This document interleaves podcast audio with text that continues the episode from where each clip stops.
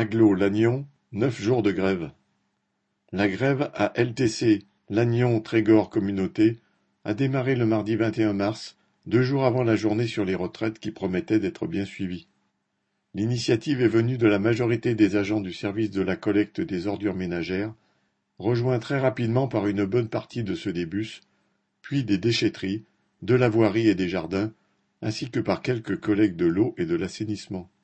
Il y a deux mois, à la suite d'une pétition de la CGT réclamant une augmentation de 300 euros du régime indemnitaire, signée par plus de 300 agents sur les 850 que compte l'aglo, ils avaient obtenu une augmentation de 60 euros bruts pour les catégories B et C et de 30 euros bruts pour les A.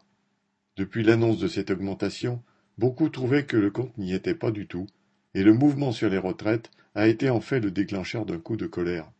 Et si les éboueurs ne se voyaient pas bosser deux ans de plus au cul d'ébène, entre guillemets, une grande majorité d'entre eux voulaient surtout en découdre avec la direction pour une augmentation de cent euros net. À plusieurs reprises, le directeur général puis le président sont venus au piquet, saoulant les grévistes avec des chiffres sans entamer leur détermination.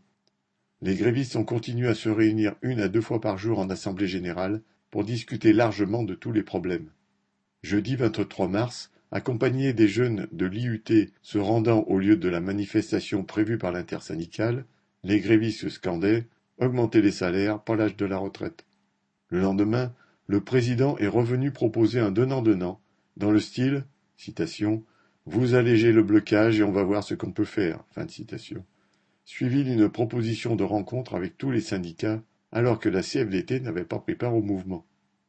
Le tollé est en général il a alors accepté de recevoir vos représentants, entre guillemets, en début de semaine prochaine.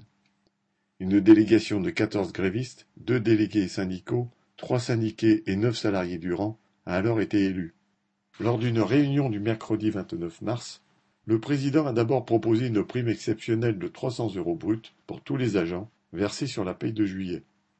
Après une consultation des grévistes et leur refus, il y a ajouté le paiement de cinq jours de grève l'étalement de quatre jours sur six mois, ainsi que la reprise des négociations sur le régime indemnitaire à partir d'octobre. Les grévistes se sont immédiatement retrouvés et ont fait leurs calculs. Bien conscients de ne pas avoir gagné grand-chose, certains disant même n'avoir rien perdu, ils ont voté à la majorité, 46 sur 52, la reprise du travail pour le lendemain.